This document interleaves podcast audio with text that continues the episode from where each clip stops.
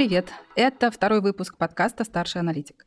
В этом сезоне каждый выпуск будет посвящен одной теме. Сегодня мы поговорим об инвестициях в золото и драгоценные металлы. Информация из нашего подкаста не является индивидуальной инвестиционной рекомендацией. Меня зовут Наталья Загвоздина. Вместе со мной этот подкаст ведет аналитик Дмитрий Макаров и сегодняшний приглашенный гость Маша Мартынова. Приятного прослушивания. Я вот, знаете, где-то прочла, что если сложить э, все золото, которое добыто в мире, а его там больше 200 тысяч тонн, вот так вот складывать, складывать все эти слиточки, получится размер такой куба, там что типа 22 метра на 22, это как семиэтажный дом сложить, положить, и вот это все заполнить золотом. И интересно, что вот из этого кубика примерно 40% оно в виде ювелирки, ну где? В Китае и в Индии находится. В курсе были, что такое, такая разбивка? Маша. Да. А еще А кто там на втором-то месте? Куда еще мы его используем? Ну, еще порядка, по-моему, 17% принадлежит центральным банкам. Есть в такое дело. резервах, да. Ну, а, а на самом деле еще там есть в серединочке именно то, о чем нам хочется поговорить сегодня. Процентов 26 из вот этих 200 тысяч тонн, оно вот в фондах, в том числе в ETF. Ну и в него заинвестированы мы с вами – либо напрямую, либо вот через какую-то институциональную прослойку.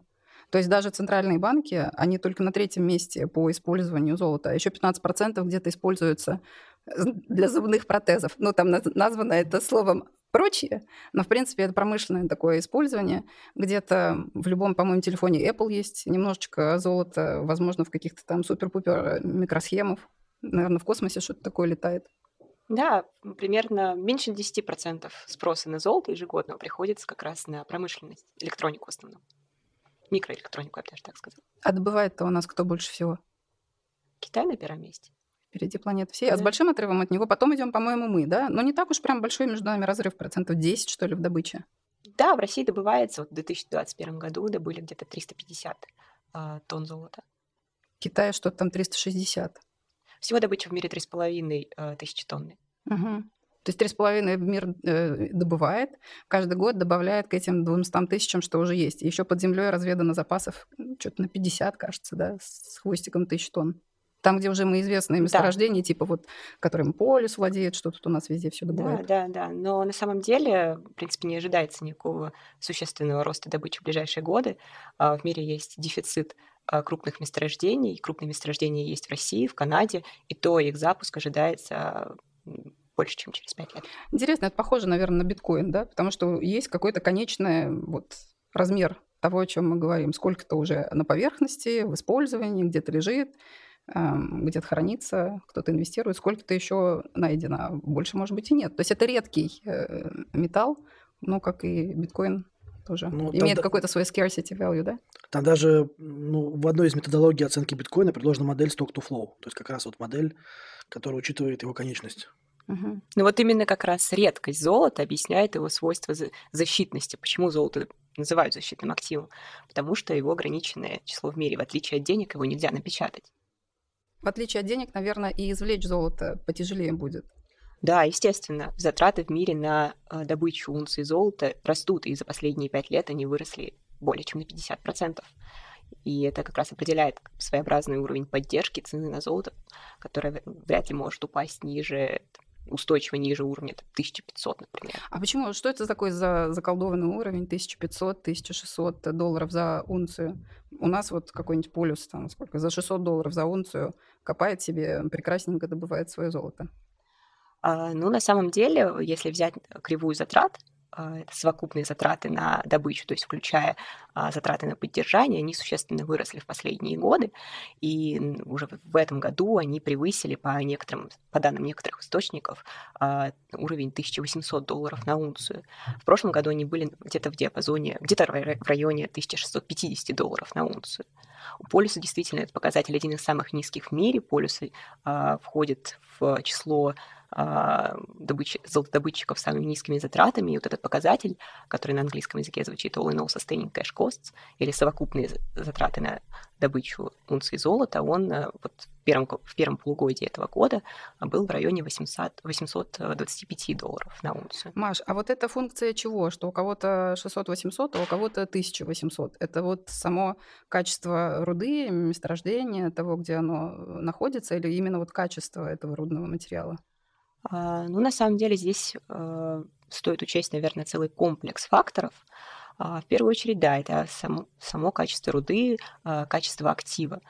В руде содержа... есть такой важный показатель, как содержание золота, то есть на тонну добытой mm-hmm. руды, количество грамм. Плюс еще также стоит учесть сами, сам, сами характеристики руды. Есть руды упорные, неупорные. Понятно, что из упорных руд золото извлечь тяжелее.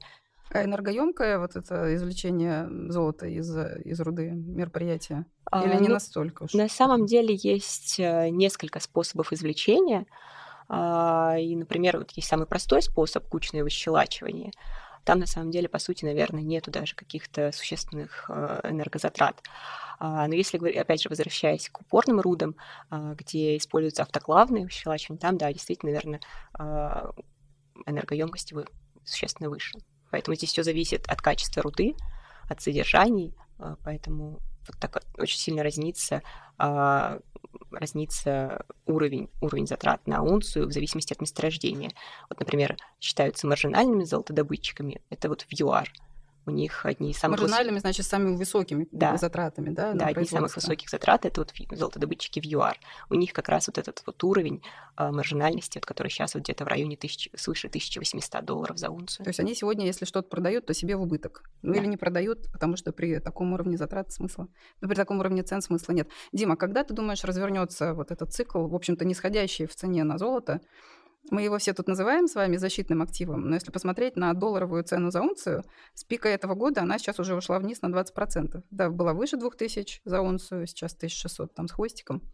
Вот э, Понятно, с чем коррелирует, когда уже мы увидим рост. Безусловно, золото считается защитным активом, но оно защитное в те случаи, когда на рынке происходят какие-то нестандартные, нестандартные движения. Ну, допустим, вот мы видели, как в марте прошлого года центральные банки экстренно понизили ставки практически до нуля.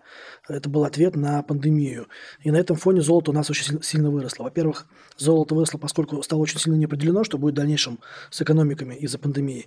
И, во-вторых, сильную поддержку оказали оказала политика нулевых ставок, поскольку чем ниже ставки, тем ниже доходности по государственным облигациям, и чем ниже доходности по государственным облигациям, тем, соответственно, привлекательнее золото, да, поскольку есть определенное понимание, что золото постоянно соперничает с американскими десятилетними облигациями. И здесь идет борьба за доходность. То есть чем выше доходность у облигаций американских, тем менее привлекательно золото. И это все здесь упирается в то, что э, в отличие от золота, американские бумаги десятилетние, они дают денежный поток. И то, что сейчас мы видим с вами, да, то, что доходность падает э, у золота с начала года, она падает на фоне роста доходности у, американских бумаг. ФРС повышает ставки с начала года, и это ответ на высокую инфляцию. Все ждали, что инфляция будет краткосрочным фактором, но мы видим, что инфляция становится более долгосрочным фактором, и поэтому ФРС повышает ставки. И на этом фоне растут доходности облигаций. И тем самым это давит на стоимость золота. Ну, кажется, вот этот э, цикл э, повышения ставок должен закончиться ну, на горизонте, ну, на есть... горизонте первого, возможно, второго квартала следующего года, и тогда да, есть ожидание того, что уже в мае следующего года может быть первое снижение ставки. И Федеральный резерв, наверное, начнет готовить рынок заранее. То есть он может смещить свою риторику уже начиная с Нового года. Если, но тут нужно понимать, да, что если мы идем по этому сценарию, то инфляция должна замедляться. Пик инфляции был в июне, в июле, в августе, в сентябре инфляция снижалась год к году. И если эта тенденция продолжится, то Центральный банк США, наверное, все-таки будет стараться не сильно повышать ставку, держать ее в таргете. Сейчас он смотрит на индикатор в 4,5%. Да, ну вот сейчас вопрос. Если мы думаем, что еще этот момент не настал, ну, как ты правильно сказал, Федрезерв, возможно, начнет готовить рынки к тому, что а, политика начнет э, смягчаться. Уже стоит держать в портфелях? Вот, Маша, интересно, ты тоже э, сама бы, если была инвестором, имела сейчас в портфеле долю какую-то в золоте? Или можно подождать? Но вообще в целом золото э, традиционно используется э, многими инвесторами в целях диверсификации. Потому что золото имеет либо низкую, либо отрицательную корреляцию с другими активами. В частности, это касается акций, поэтому в любой момент времени все-таки золото стоит держать в своем портфеле какую-то небольшую долю. А, наверное, сейчас я бы сказала так, золото близко, наверное, к своему, скажем так, низкому уровню, а, поскольку ФРС еще а, будет далее повышать ставку, я думаю, что золото еще может несколько снизиться под давлением как ставки, так и крепкого доллара. А, в принципе, он может пробить уровень 1600 долларов на унцию а, в четвертом квартале или в первом квартале уже 2023 года. Но затем, как только ФРС хотя бы начнет смягчать риторику, не обязательно это а, именно шаг в сторону, в сторону снижения ставки, а именно смягчение риторики, золото может существенно выстрелить, выстрелить как раз до уровня, ближе к уровню 1800 долларов за унцию. Дима, ты считаешь 1800, вот этот уровень, то есть 2000 было, когда была пандемия или какой-то уровень там вот э, неопределенности и желания спастись в каких-то эм, активах. Но сейчас просто в этом году в моменте сошлось столько геополитического негатива и риски глобальной рецессии. И кажется, что, может быть, они начнут сходить как раз-таки на нет, что, может быть, этот вот э, возможность роста в э, золоте остановит. Вот, может, он до 2000 не дойдет. Как вот ты бы думал об этом? Ну да, еще на самом деле вот мы э, не проговорили момент, что еще был всплеск такой локальный рост на золото как раз э, в начале весны, когда у нас э, Было геополитические дело. риски были на пределе. Потом а, золото начало как раз корректироваться, но оно держалось на отметке 1800-1900. Что касается дальнейшего перспектив золота, я думаю, что да, действительно, оно может еще сходить ниже. То есть и золото может быть ниже, и американские индексы может быть ниже, в частности, технологический сектор. То есть мы можем увидеть рост ставок, может быть, еще какой-то более такой агрессивный прогноз, который может не сбыться, тем не менее, да, там, но про инфляцию, сам инфляционный этот момент, он очень важен, да, для рынка. И опять же, если инфляция будет в рамках ожидания, как просят инвесторы, как просят аналитики, и чтобы инфляция не ускорялась, если все это будет соблюдено, то, конечно же, Центральному банку США нужно будет стимулировать свою денежно-кредитную политику и как-то замедлять э, повышение ставки. И это будет на руку. Но, как правило, будет на руку золоту. А, но, как правило, рынки отыгрывают новости, начиная за 2, 3, 4, 5, 6 месяцев, как правило, за полгода, то, наверное, да, мы можем увидеть уже в ноябре, в декабре рост интереса к этому металлу. Ну и тут нужно понимать, да, еще один важный момент, связанный с золотом. Опять же, да, золото растет, когда есть какие-то кризисные явления. И сейчас кризисные явления, кризисные явления могут прийти со стороны рынка долга. Сейчас мы видим, как сильно растут ставки по локальным бумагам в Европе. Э, те же греческие бумаги, итальянские бумаги, доходность там уже выше 4%. Но развивающиеся страны какие-то тут тоже будут, наверное, сейчас чуть более как бы, потрескивать по швам их э, федеральные бюджеты. И да, сейчас финансы. инвесторы начинают вспоминать ту ситуацию, которая у нас была несколько лет назад со странами Европы, когда были долговые проблемы в Греции, в Италии. Это сейчас снова может пойти на повестку, и это нужно будет решать. А в случае, если вдруг будет кризис недоверия, связанный с долговым кризисом, это как раз стимулирует спрос на золото. Угу. Ну вот с практической точки зрения, покупая золото, ну, во-первых, э, если ты его сегодня купил в России за рубли, а завтра хочешь продать, ты сразу потеряешь процентов 15 на этом спреде между покупкой и продажей. На рынке акций таких спредов нет. То есть даже с этой точки зрения это чуть менее эффективный, казалось бы, наверное, актив. Большинство инвестиций все-таки в физические слитки. Когда инвестиционный спрос на золото – это спрос на слитки. Почему-то меньше на ETF. Интересно, почему? Частные инвестиции, вот фонды, это примерно 2,8 триллиона долларов, это 44 тысячи тонн. Из них 92% это слитки и монеты, и только примерно 4 тысячи тонн это ETF на золото. Вот в объемах, которые подтверждены. То есть 92% и 8%. А в это физическое золото входит в э, резервы центральных банков? Нет, это отдельная Нет? категория считается.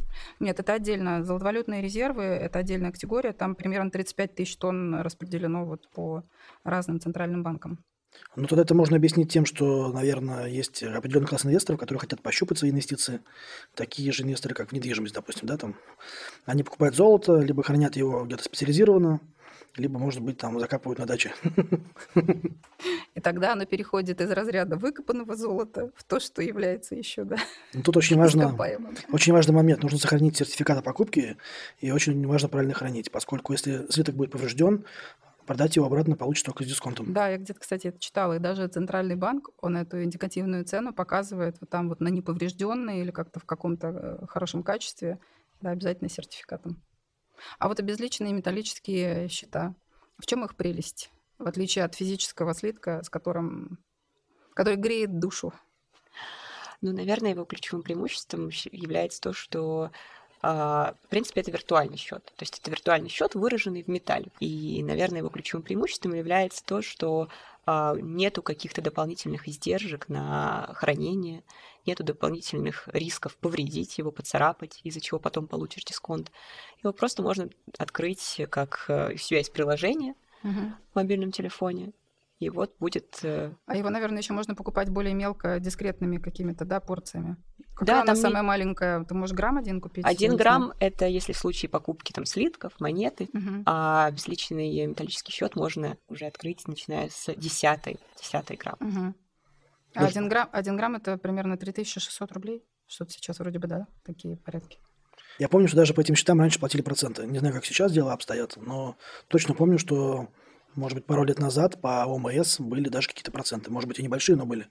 Но все-таки стоит упомянуть, что ОМС не попадает под страхование, поэтому в случае чего ты имеешь в виду как страхование как, вклада? Да. То есть, если у тебя там на а, миллион четыреста депозит и еще ОМС, и что-то происходит, то ОМС не покрывается. ОМС, да, не покрывается. Был у меня вопрос относительно того, как эм, регулятор или государство может либо помогать спросу на золото со стороны инвесторов и населения, либо, наоборот, ограничивать. Кажется, с налоговыми какими-то льготами или послаблениями в этом году была какая-то тема была?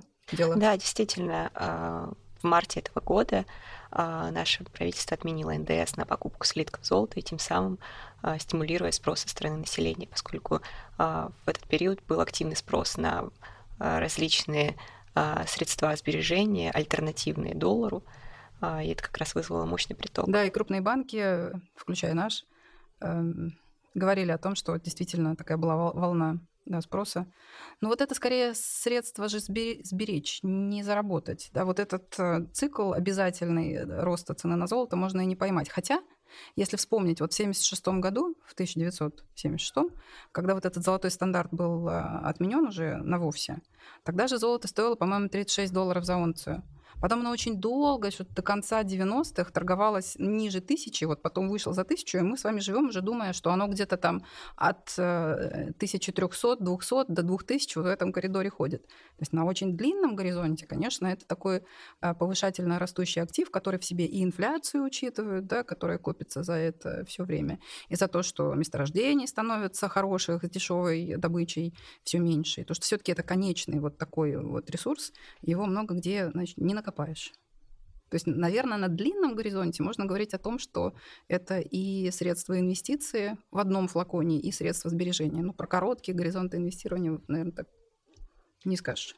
Да, в принципе, я, я соглашусь, что золото, скорее всего, это а, средство сохранить сбережения, особенно в периоды рецессии, каких-то нестабильностей, как это есть сейчас, высокий, с высоким уровнем неопределенности. А, но, тем не менее, вот в рамках кризиса, например, как это было в период с 2009 по 2011 год, как это было в 2020 году, а, есть возможности серьезно заработать на золоте от 20%. Но это, опять же, должно быть существенным потрясением. Ну, тоже волатильные, да, котировки. А, я с вами полностью согласен, что золото – это как раз инструмент, который перформанс которого нужно измерять на более длительном горизонте, это так. Но что касается короткого периода, когда вот мы точно знаем, что золото стрельнет, либо, допустим, упадет, то здесь все-таки лучше смотреть на акции компаний, которые забывают золото. Вот, это, кстати, интересный момент, об этом мы как-то почему-то и не поговорили. Действительно, ты можешь покупать ОМС, ты можешь покупать э, слиток, ты можешь там смотреть на ETF, но можно купить акции вот какого-нибудь там, полюса или не обязательно полюса. Ну, полюс просто у всех на слуху. Когда ты говоришь российская золотодобывающая компания, ты имеешь в виду полюс, и дальше что там у нас? Полиметалл. Селегдар. А, да. Лензолото. Акции, а может быть, у них есть и облигации. Вот интересно про эту альтерна... Э, альтернативу покупки золота напрямую поговорить. Ну да, для консервативных инвесторов есть вариант с облигациями. Облигации есть на данный момент тут только у полюса. А у полюса есть рублевый выпуск, у него относительно небольшая дюрация, где оферта будет в 2024 году, а, и доходность сейчас 8,2%. А также недавно Полюс в конце августа выпустил юаневые облигации. Там срок их обращения порядка 5 лет, и сейчас доходность чуть больше 4%. 4% в юанях – это прям очень здорово, поскольку альтернатив на, депозитов, на депозитах таких ставок нету. Ну, да, именно потому что пока банки не предлагают э, депозиты по сколь-нибудь приличным э, ставкам. А так-то, не знаю, заработать 4% в юане. Ну, если только ты веришь, что юань еще укрепится.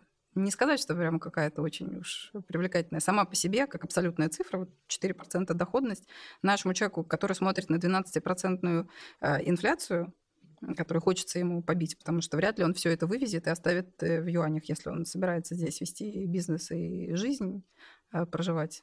И хочется потом понимать относительно рубля, это количество юаней прирастет или подешевеет, э, побив инфляцию или не догонит ее. Все-таки юаневые облигации, которые выпускают сейчас активно компании, не только Полюс э, юаневые облигации выпустил, и Русал, и Металл Инвест. А это все-таки просто альтернатива а, долларам, дол, долларовым облигациям, поэтому скорее это правильнее рассчитывать не как э, стопроцентный источник инвестирования, скорее просто как альтернатива доллару. Но если есть выбор золота, акции полюса, облигации полюса в рублях с доходностью 8, э, облигации полюса с доходностью 4 в юане, ну, тут есть еще выбрать. Должна ли золотодобывающая компания быть еще и дивидендным плательщиком? Не только в России, а вот вообще. То есть эти э, сырьевые компании в этом секторе, они вообще дивиденды щедрые дают или а, на самом особо. деле, если посмотреть глобально, то дивидендная доходность крупнейших золотодобытчиков а, редко превышает 2%. А наши золотодобытчики ну, до этого года действительно платили относительно щедрые дивиденды, это скорее относилось к полиметаллу. У полюса они были где-то в районе 4%, но, тем не менее, все равно это, это больше, чем а, другие крупные золотодобытчики. В принципе, считается, что золотодобытчики не приносят хороших дивидендов, поэтому их покупают скорее как прокси на золото, либо, например, как на улучшение а, какой-то корпоративной истории, а, возможно, ставка на рост добычи компании. А вот если запускаются какие-то новые месторождения, или покупаются лицензии, которые просто переставляют э, возможность а, компании производить и, в общем, расширяться. У полиса же у них там Последнее из крупных месторождений какое вот вводится или вводилось? Не у них не обязательно, вот у нас в России. Ну, в России сейчас крупное месторождение есть у полюса как раз. Они занимаются на начальной этапе разработкой сухого лога. А, это крупнейшее в мире а, месторождение, которое еще не было разработано по объему запасов. Э, оно оценивается в районе, они оцениваются в районе 40 миллионов унций. И сколько будут копать, пока они начнут производить? Или разрабатывать? Это же, наверное, надолго, да? А, да, начало разработки запланировано на 2027 год. Ну вот они в 2027 году начнут копать, а сколько, в принципе, потенциал жизни этого месторождения? Десятилетий, наверное? А, я думаю, что, в принципе, это можно посчитать. Можно 40 миллионов функций запасов разделить на объем добычи. А, среднегодовой объем добычи сухого лога планируется на уровне 2,3 э, миллиона унций. Это примерно 20 лет. Ну, отлично, еще на 20 лет есть нам хватит. сырья для И нам, инвесторам. добычи да. золота. Но этому будут предшествовать, получается, несколько лет инвестиций. Да? То есть Гринфилд – это новый проект. Вот в чистом поле, что называется, начинаем копать. Мне кажется, там у них еще были сложности с тем, что не везде, где им нужна была, была инфраструктура как энергетическая, так и дорожно-подвозная. Да, конечно, на разработку сухого лога потребуется несколько лет а, инвестиций. А, компания оценивала размер инвестиций в 3 миллиарда долларов. Это довольно-таки весомый объем инвестиций, но если посмотреть сухой лог в в разрезе других крупных месторождений по показателю инвестиций на унцию и плюс еще учитывать срок жизни этого месторождения, то сухой лог лидер по этим показателям. Поэтому, в принципе, это очень выгодный проект для полюса, который существенно улучшит профиль компании а, в ближайшие несколько лет. Сижу и не могу не думать, что выгоднее, намайнить один э, биткоин или десяточек, или 7 лет э, сухой лог разрабатывать, а потом раз и три, чего там, миллиона унций. Два и Хороший два, вопрос. Два и три. Это надо отдельно нам, как старшим аналитикам сесть и посчитать. А то, что касается сбыта и задавления на Россию с точки зрения всех этих санкционных дел, ну, никак не влияет нам? О, отличный вопрос, потому что мы только 10 или 11 процентов с того, что производим золото, где-то здесь и потребляем. Ну, 90 процентов нужно пристроить в хорошие руки. Это раньше центральный банк мог сказать, ой, я все покупаю, у меня тут золотовалютные резервы, я куда я хочу, хочу туда, хочу сюда. А теперь и на, по-моему, выраженную в золоте часть золотовалютных резервов наложены санкции, да, и куда деваться? А, ну, на данный момент компании постепенно а, постепенно адаптируются к санкциям, к ограничениям, которые ввели э, западные страны в отношении российских банков. Действительно, были некоторые проблемы весной особенно. Э, но, например, тот же полюс имеет, во-первых, довольно-таки устойчивую, устойчивое, взаимоде... устойчивое взаимодействие с российскими банками, с их несколько довольно-таки диверсифицированная структура продаж. Ну и плюс крупные золотодобытчики имеют лицен... генеральные лицензии на экспорт, и это позволяет им беспроблемно вывозить золото, тем более, что логистические затраты э, на перевозку металла, желтого металла довольно-таки небольшие, это не перевозить сталь. Поэтому, в принципе, на данный момент компании уже адаптировались к, к проблемам, которые были ранее, и постепенно налаживают процесс сбыта. Маша, а вот крупные производители имеют экспортные лицензии, а мелким что делать? У нас же они тоже есть, всякие вот эти артели. А мелкие, мелкие производители, они сбывают золото скорее нашим, нашим коммерческим банкам. Угу. И... Но, наверное, остается открытым вопрос, по какой цене. Да. Вопрос... Потому что банкам тоже потом это надо куда-то пристроить. А помните, была Хорошие история, руки. что ЦБ не покупал золото дороже 5000 за грамм? Сейчас за 5 тысяч будет хорошо, потому что цена на рынке уже 3 600. Мне кажется, они уже потом себя отрегулировали. И ЦБ, по-моему, каждый день показывает на своем сайте а, стоимость именно вот выкупа за рубли. И потом это все теперь за рубли? Или ЦБ всегда да, за рубли ЦБ покупал? всегда выкупал золото за рубли, то есть использовалась привязка к цене золота на лондонской бирже металлов в пересчете на официальный курс Банка России. А вот еще какой вопрос. Золото-добытчики, в отличие, например, от столеваров, а, страдают меньше от крепкого рубля, потому что у них изначальная маржа повыше, но все равно, наверное, чувствуют это, да? Да, конечно. Все экспортеры, и в том числе металлурги, ощущают на себе негативное влияние крепкого курса рубля. А, выручка выражена в долларах. А, вне зависимости от того, где компания ее получает, так или иначе она привязана к активу, с которой имеет долларовую котировку. При этом большая часть затрат у них рублевая. Конечно же, в таких условиях крепкий курс рубля не выгоден для компаний. А, но золотодобытчики действительно страдают сейчас в меньшей степени, чем столевары. И здесь есть ряд причин. Все-таки на столеваров изначально было направлено больше ограничений, чем чем на золотодобытчиков. Но избывать сталь, сам процесс сбыта, это куда более сложный процесс, чем в случае uh-huh. с золотом. А, но действительно у наших золотодобытчиков, у крупных золотодобытчиков очень высокая рентабельность, они а, расположены выгодно на кривой затраты, поэтому действительно они страдают в меньшей степени, чем столевары.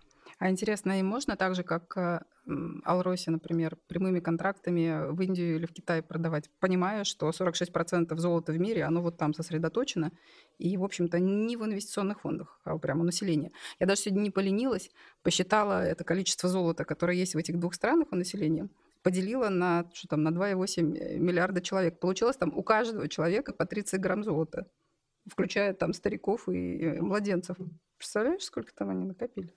Ну, там же это традиция, что есть сезон свадьб да. в Индии, когда принято дарить только золото. Это же как раз конец А у них все с рождаемостью хорошо. Женятся и женятся, женятся и женятся. Когда в Хамовнике приезжает такой двухэтажный автобус с китайскими туристами, и они все куда-то бегут дружно, ты думаешь, куда же они идут? Они идут в ювелирный магазин. Возможно, у нас тут цена каким-то образом отличается. Может быть, у нас другая проба, которая у них там редка. Дизайн интересный. Не знаю. А мне кажется, что действительно золото не так сложно куда-нибудь отвезти, допустим, как фирма показывает. Нагрузи самолет золотом и в другую страну. Почему нет? Даже косты на самолет, наверное, окупаются. Да, в принципе, если взять какого-нибудь крупного золотодобытчика, полюс, в принципе, мы даже в а, отчетности компании даже не сможем заметить а, существенного роста затрат на транспортировку. В принципе, весь объем экспорта золота, там, это примерно 300 тонн, а, можно вывести одним, несколькими самолетами.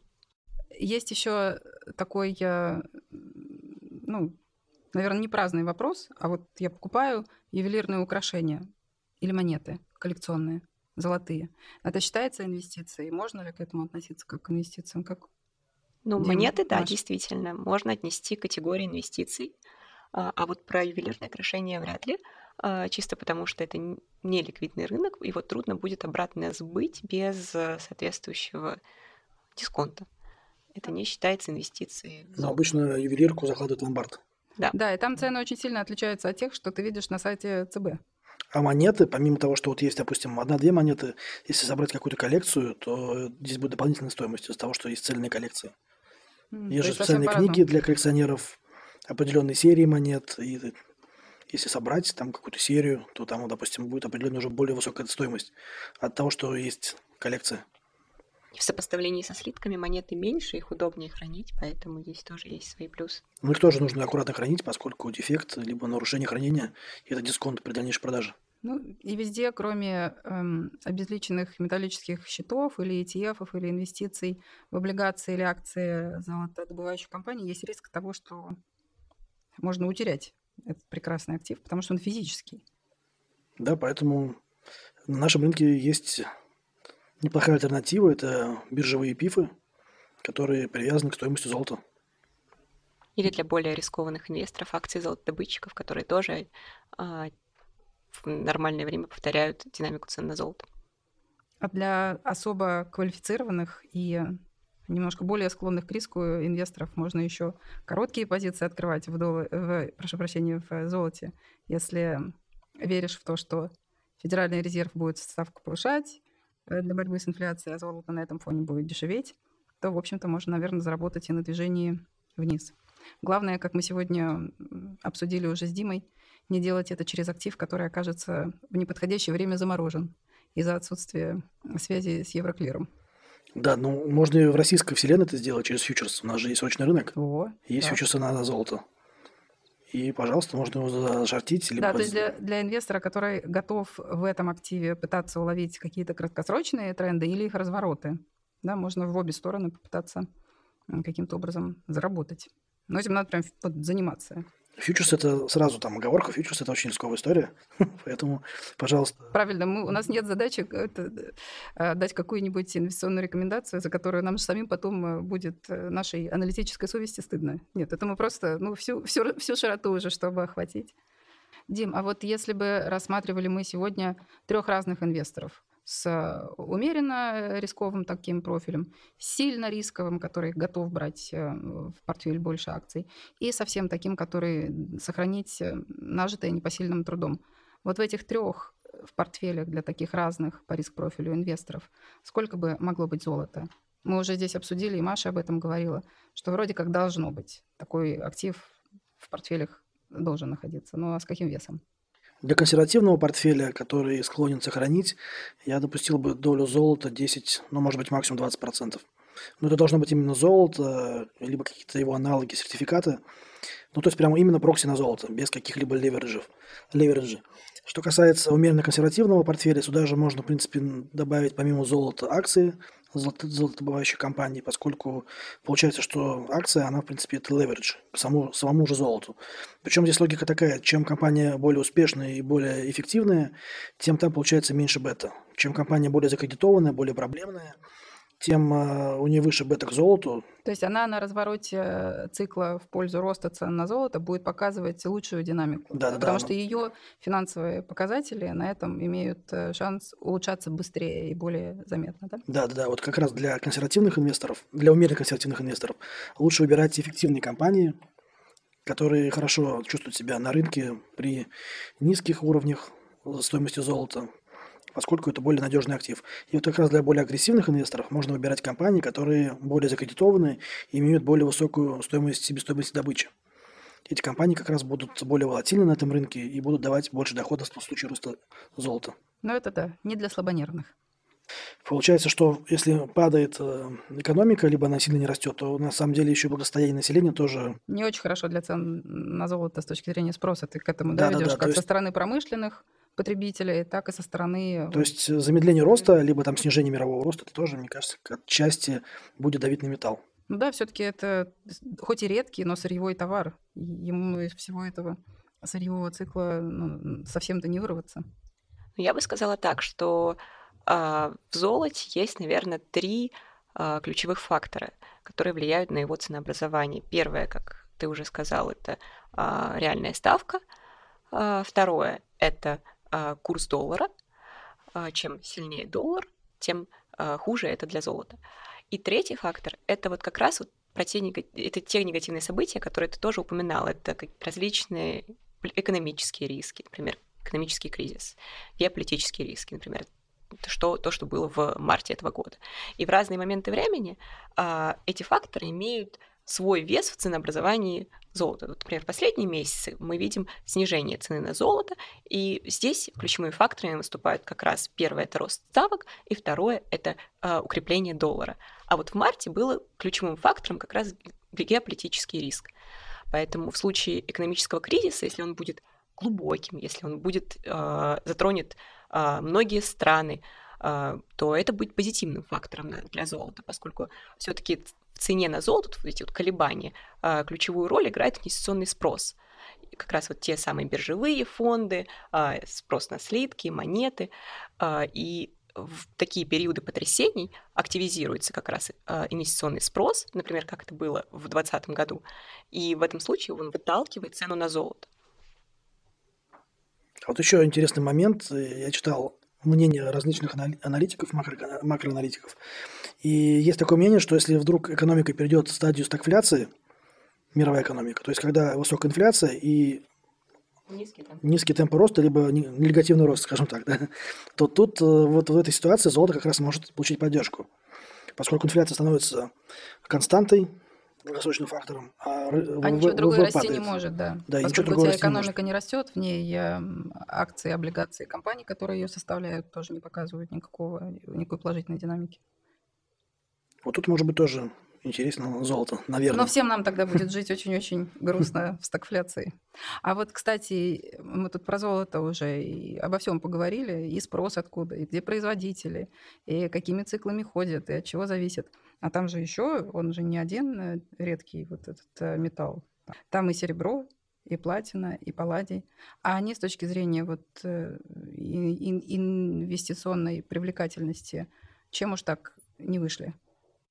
А, да, действительно, помимо золота в группу драгметаллов входит еще а, несколько металлов. Это есть, как вы сказали, серебро и платина, и палладий. Еще есть а, осмий, рутений, Вообще экзотика пошла. Родий. Но все эти металлы, они чем отличаются от золота? У них куда более высокий вес в спросе промышленного сектора. Поэтому они более волатильны, более зависят от цикла. Да, экономического. Вот на рецессии, наверное, или в какой-то определенной даже индустрии, да, может их там да. сильно а, да, например, Гребать. платина и палладий активно используются в автомобильной промышленности, они используются в автокатализаторах, а, чтобы а, снизить выбросы, выбросы в атмосферу. И поэтому, например, в палладии порядка 80% спроса это как раз приходится на автомобильную промышленность. В платине эта доля чуть меньше. А это связано с тем, что это в двигателе внутреннего сгорания, или в Тесле тоже нужна платина и палладий? Ну, условно, конечно, я так спрашиваю. А, на самом деле, а, все-таки платина с палладием используются как раз в двигателях внутреннего сгорания, и фактор а, роста а, использования электромобилей – это фактор риска для а, цен на плати, платину и палладий, поскольку спрос а, в этом случае может снизиться. Ну, значит... Мне казалось, что там каким-то драйвером был Паллади для всей этой истории, связанной с ESG, с Green Transition. Да, действительно, в моменте, когда э, ужесточались э, стандарты для выбросов автомобилями, палладий рос в этот момент, поскольку спрос на него увеличился. Требовалось больше использования палладия на один автомобиль. А, чтобы уменьшить выбросы? А структурно, видимо, все равно, поскольку парк будет становиться все больше и больше электрическим, то да, да, но это все-таки как бы долгосрочные, скажем так, перспективы. Сейчас э, есть фактор э, просто увеличения автопарка, и mm-hmm. он компенсирует вот этот несколько выпадающий спрос, поэтому э, в моменте э, падения спроса на палладий все-таки ждать не стоит. Еще одним поддерживающим фактором для палладия выступил известный дизельгейт, с автоконцерном Volkswagen в 2015 году, если я правильно помню, как раз тогда, когда э, все стали э, снижать использование автомобилей на дизеле, как раз это стало поворотным фактором э, в, в цене, в спросе на палладий. Это тоже как раз привело к э, существенному росту цены. С серебром тоже он вот довольно волатильный металл. Это да, да. Связано он... также вот с его промышленным применением. Да, серебро очень широко используется и в химической промышленности, и в медицине, и в э, солнечных батареях, например. Там действительно очень высокая доля э, промышленности. А, она точно больше, больше половины спроса формирует. А, поэтому серебро все-таки идет вместе с экономическим циклом. Да и к тому же стоит отметить, что рынок серебра а, куда менее ликвиден, чем рынок золота. И я думаю, что ты имеешь в виду уже вот для инвесторов, да? да. С точки зрения инвестиционной возможности. Да, да, да. Какие-то компании не очень известные для российского инвестора, но просто в один прекрасный день они пришли и решили разогнать серебро. И у них это получилось, серебро там залетело за день на 10 там, или даже 15%. Да, это как раз яркая характеристика того, что серебро это менее ликвидный а, товар, чем золото. То есть, возможно, такие манипуляции, когда потом его регулятор, конечно, пришел, поругал их, но да, про ликвидность мы все запомнили. Я помню, что российские инвесторы писали в эту же ветку, что, ребят, давайте покупать рубль. давайте рубль креплять там.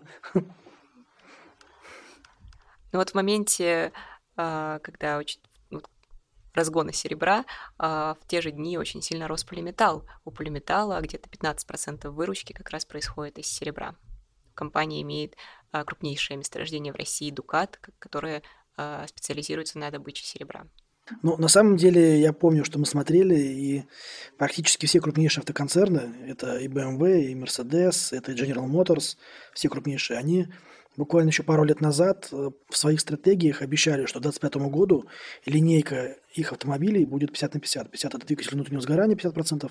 Следующие 50% это либо гибриды, либо это уже полностью электромобили. Были ну, такие интер- планы. Интересно, добегают они до этой э, светлой э, цели или нет? То есть насколько сейчас они уже электрические и гибридные. Но это может быть тема для другого нашего выпуска. Ну, по крайней мере, в прошлом году Volkswagen очень неплохо себя показывал и, в принципе, вытеснял Теслу с локального рынка. Но сейчас, если посмотреть э, в этом году динамику продаж э, автомобилей с двигателем внутреннего сгорания и электромобилей, то действительно электромобили куда лучше себя а, проявляют, если, опять же, сравнивая их с двигателями внутреннего сгорания. Ну, за счет Китая. За счет Китая, да. Китай это ключевой рынок. Там в первую очередь играют это стимулы, использует государство для, стимули... для роста продаж. Да, для тех, кто когда, э, кто хоть раз э, бывал в Пекине, понятно, что вот эта ESG, зеленая повестка для Китая, она гораздо более насущна, чем э, нам может показаться, даже живя вот в Москве, там, конечно, у них на улицах это что-то. Ну, конечно, это может быть и не автомобили, а вот эти по периметру расположенные производства. Но понятно, что они там топят очень сильно за то, что больше село народу китайского э, на электрические машинки. Дорогие друзья, спасибо, что были с нами сегодня на выпуске нашего подкаста «Старший аналитик». Тем из вас, кому интересна тема золота, мы рекомендуем посмотреть отчет, который мы опубликовали 29 сентября в нашем телеграм-канале Сбер Инвестиции. Подписывайтесь на него, там много полезного и интересного. А мы на этом с вами прощаемся. Надеюсь, до новых встреч. Пока-пока.